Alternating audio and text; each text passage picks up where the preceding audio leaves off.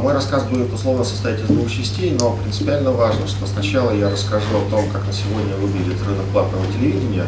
Дело в том, что есть разные оценки разных агентств, но принципиально важно, что мы все сходимся в одном.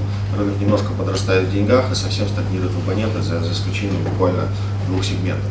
А дальше обязательно расскажу о том, как мы видим себе рынок, как мы это называем, легальных видеосервисов, то есть фактически тех самых онлайн-кинотеатров, но не только их, а каким образом они зарабатывают, прежде всего за счет моделей на сегодня это а, происходит. И, наконец, наверное, уже с прошлого года пора говорить не об отдельно о линейном телевидении и нелинейной доставке контента, а скорее симбиозе всего этого сразу.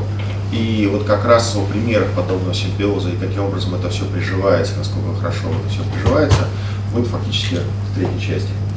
Итак, а, начну с самого начала, на самом деле, с самого начала.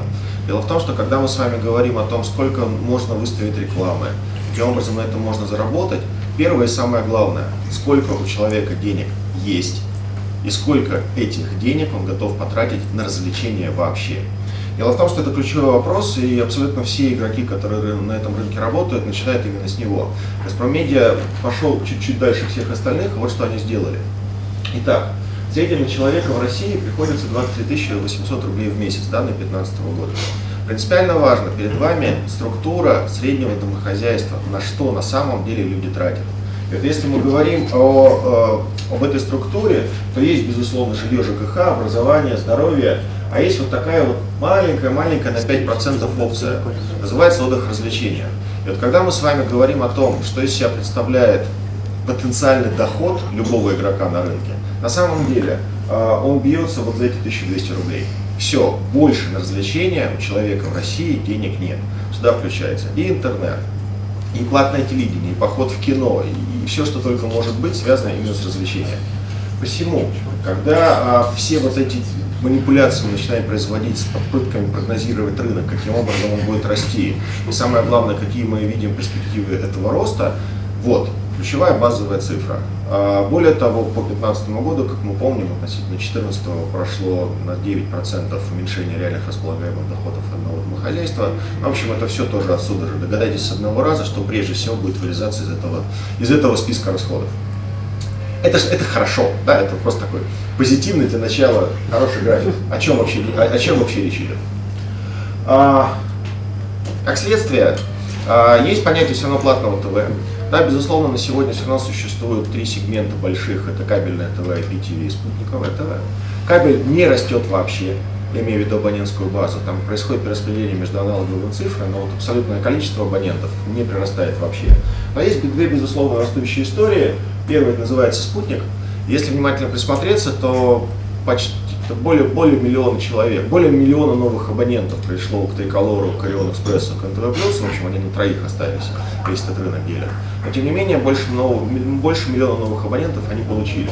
Вторая растущая история – это IPTV. А, то самое устранение цифрового неравенства, тот самый Ростелеком, который, безусловно, продолжает довольно интенсивно строить сети. Первое и главное, с чем он приходит э, в домохозяйство, это, ребят, а у нас есть не только интернет, а еще у нас есть и телевидение. И вот дальше происходит вот та самая вещь, которая, это кабель, а, которая, с одной стороны, очень приятна, абонентская база растет, вон как все хорошо и замечательно, если посчитать аккуратненько не только домохозяйство в стране, но и дачи, становится понятно, что количество потенциальных абонентов еще далеко не исчерпано, а если учесть, что в одном домохозяйстве может быть и два, и три оператора одновременно, по разным причинам, то, безусловно, куда расти есть. Но Ровно из-за того, что происходит очень активный, я не хочу называть слово демпинг, я просто понимаю, что это некая объективная реальность. А на сегодня операторы прежде всего конкурируют друг с другом ценой. И вот за счет этого происходит вот такая неприятная вещь. Казалось бы, а, миллионы новых абонентов, 39,8 миллионов абонентов вообще у платного телевидения. А, казалось бы, на фоне там, инфляции цены можно поднимать, но если мы внимательно присмотримся к деньгам, базовым услугам телевещания, а, то всего рост всего лишь на 5%.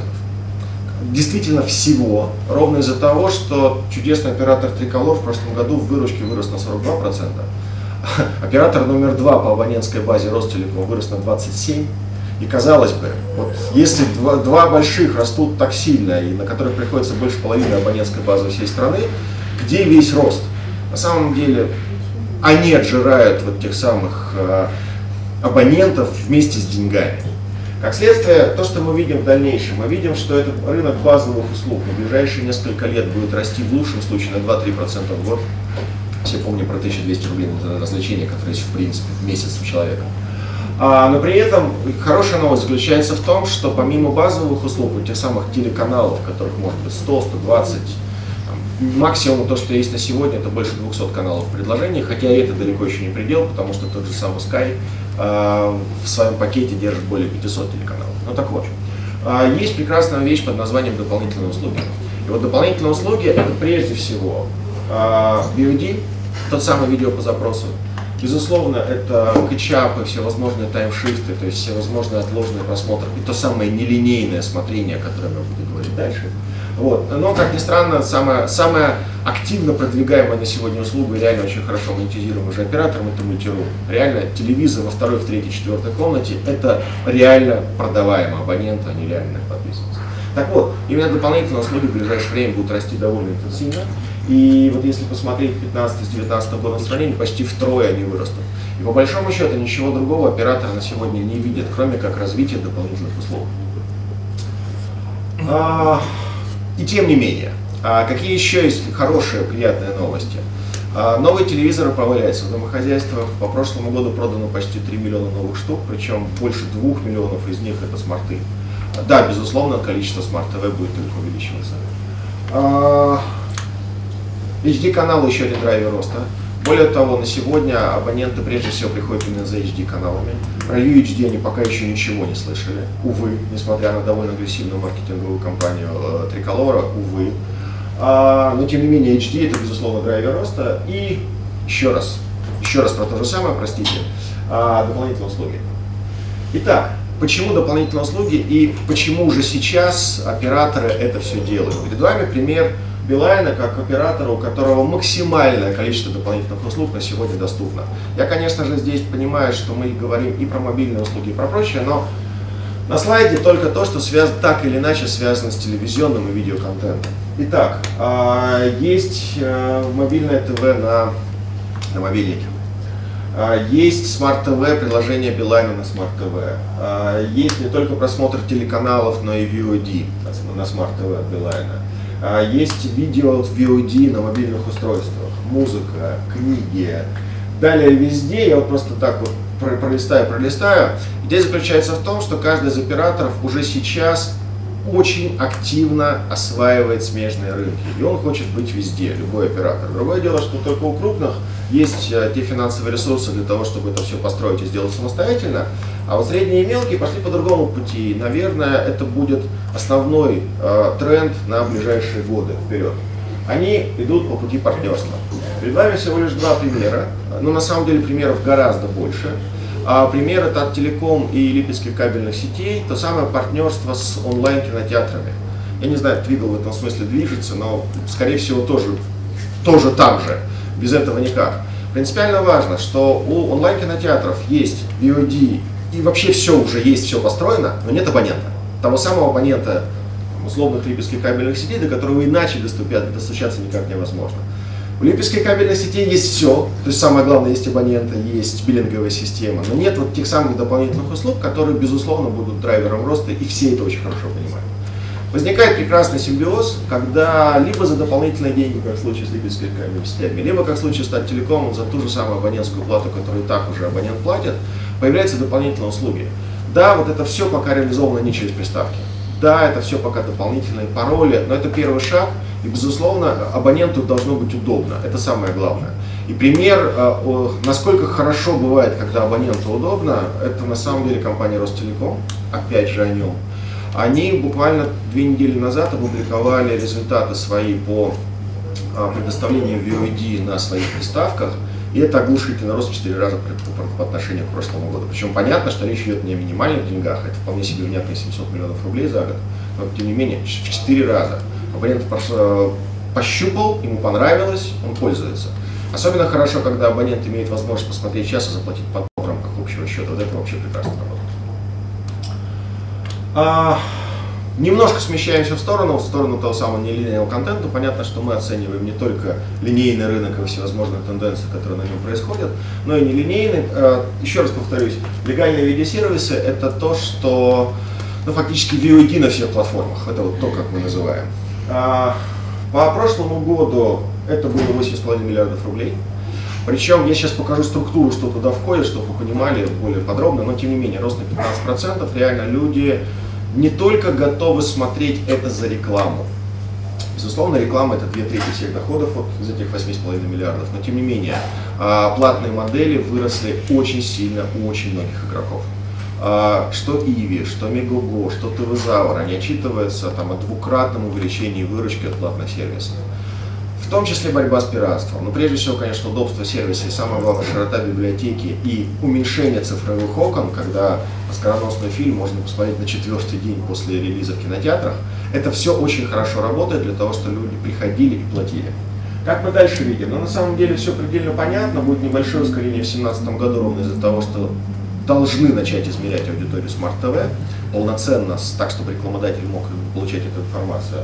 Но вот фактически удвоение рынка за два года, оно все-таки, за, простите, за пять лет оно все-таки произойдет. Причем это, повторюсь, самый консервативный прогноз. То есть ни в одном из прогнозов не было вообще ничего про 2015 год, когда доля платных сервисов увеличится относительно рынка рекламного. Это произошло. А насколько быстро дальше будет происходить изменения, посмотрим. Но пока то, что мы видим, действительно онлайн-кинотеатры прежде всего пошли по пути увеличения платных моделей, безусловно. Итак, а, перед нами та самая структура этого рынка легальных видеосервисов именно в деньгах. Вот те самые 8,5 миллиардов рублей. А, онлайн-кинотеатр это практически основное, это две трети всего этого рынка. Понятно, что здесь учтены и YouTube, и Рутуб, то есть все виды контента, как длинного, так и короткого, но ровно из-за того, что YouTube прекрасно монетизируется на рекламе, и реально это пока номер один онлайн-кинотеатр по доходам в стране. А, при этом есть понятие телеканалов. Телеканалы тоже пошли в интернет, они тоже научились продавать а, аудиторию и вне большого телевизора. И реально а, это увеличение там, практически на 15-17% было по прошлому году. И судя по тому, что делают сейчас каналы, насколько неактивно в развитии в, в своих а, в своей монетизации вне большого телевизора, в общем, тоже видно, что этот рост продолжится. Вот. И последний пункт здесь, это та самая, э, предпоследний пункт, простите, это э, те самые операторы, которые действительно развивают сервис VOD, что в партнерстве с условной медиатекой, что сами по себе. Но, опять же, ключевую цифру я уже назвал, 700 миллионов от Ростелекома. Понятно, что на всех остальных пока приходится совсем немного, но понятно, что все будут обязательно это развивать. А цифровая дистрибуция – это все, что связано с Google iTunes, то есть, там, прежде всего, мобильное устройство и то, что связано с, привязано к девайсу самому. То есть, такая а, вещь в себе, но, тем не менее, тоже довольно интенсивно развивающаяся. А, это мы сделали в первый раз в прошлом году. На самом деле никто никогда раньше вот не пытался даже двигаться в этом направлении, но тем не менее. Мы разложили эти 8,5 миллиардов не просто по игрокам и по сегментам кинотеатра или же телеканалы, а мы выяснили, каким образом они зарабатывают именно от каких источников прежде всего идут деньги. Персональный компьютер, мобильное устройство, смарт-ТВ и те самые приставки с бокса а, Чудо не произошло, абсолютно понятно. Две трети, каждый, 2 рубля из трех это деньги рекламные. Как следствие, а, если самым измеряемым, самым хорошо измеренным на сегодня является сегмент персональных компьютеров, рекламодателю проще платить за то, что он понимает. Как следствие, половина всех денег приносит на сегодня а, вот всему этому сегменту под названием легальные видеосервисы, приносят персональные компьютеры. Хорошо это плохо, мы не знаем, но это просто факт. А, это лучше всего продается, потому что это измеримо. А, пункт номер два. Мобильное устройство. Здесь тоже все довольно прозрачно. Google, iTunes э, и всевозможные приложения от онлайн-кинотеатров на мобилках. Резкий рост аудитории там, э, безусловно, тоже приводит к тому, что рекламодатели с одной стороны и платные сервисы с другой стороны увеличиваются в выручке. А, причем рекламодатель увеличивается выручка ровно из-за того, что все-таки начались хоть какие-то измерения, и пусть ТНС на сегодня хоть города 700 тысяч плюс по России измеряет, но тем не менее, хоть есть на что ориентироваться. Это, безусловно, прорыв. И, безусловно, там, доля мобильных устройств будет только увеличиваться. Ну, то есть дальше все тоже предельно понятно. Доля ПК будет плавно уменьшаться, доля оставшихся игроков плавно увеличиваться. Смарт ТВ колоссально недомеренная сегодня история. А, не секрет, что у Иви.ру на сегодня половина всех просмотров в месяц это уже просмотры на Smart TV. И вот понятно, что у Иви.ру эта доля в деньгах немножко выше, чем, чем 13%, но опять же всего лишь немножко. То есть банально онлайн-кинотеатры очень много денег теряют на том, что Smart TV пока не измеряется. Прежде всего, те онлайн-кинотеатры, которые прежде всего зарабатывают на рекламе. Те, которые зарабатывают на платных контентах, на TV, все очень хорошо. Практически самая защищенная среда от пиратства, если мы забываем про возможность пользоваться браузером, а просто приложение.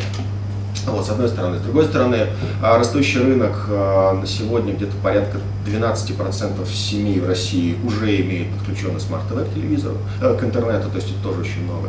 Причем э, доля вот этого подключения смарт-ТВ раньше колебалась на 50%, то есть только каждый второй, каждый один телевизор из двух купленных смарт-ТВ, который по сути был смарт-ТВ, реально подключался к телевизору. Второй использовался просто как обычный монитор телевизионный. А с прошлого года циферка изменилась, с прошлого года это уже 58%, уже подключенных. Соответственно, дальше люди будут просто распробовать, распробовать, распробовать, и доля подключенных смарт-ТВ будет только расти, как следствие увеличения аудитории у приложений онлайн-кинотеатров и так далее, и так далее. Дальше все понятно. Ну и, наконец, э, сет-топ-боксы. А, это все операторские сет-топ-боксы на сегодня, но абсолютно очевидно, самое главное, абоненту должно быть удобно. И как только ему становится удобно и смотреть, и платить, второй, наверное, даже оператор гораздо важнее, а этот сегмент будет только увеличиваться. Причем, опять же, из-за того, что начался, начался этот симбиоз онлайн-кинотеатров и операторов, эта, эта штука будет только увеличиваться ровно из-за того, что как только ты стал на приставку частью большого сервиса, все, тебя оттуда уже очень тяжело вытолкнуть. И самое главное, абоненту действительно это просто удобно смотреть. А, ну и так, буквально резюмирующий слайд. Сотрудничество выгодно всем, а, что большим, что маленьким, и реально, когда они начинают друг с другом обмениваться информацией, это просто банально приводит к тому, что рынок очищается, обеляется. А, ну а самое главное, это появление для э, абонента дополнительных сервисов, пусть на первом этапе может быть бесплатным, но потом, безусловно, монетизируется и потом, безусловно, приносит дополнительные деньги. А, абсолютно все схемы, которые на сегодня нам известны, исключительно revenue share. На мой взгляд, тоже очень правильная модель, потому что фиксы и прочие э, гарантированные платежи, это история не про этот рынок, а вот давайте сначала шкуру медведя вырастим, а потом мы уже будем делить, вот это вот это как раз оно.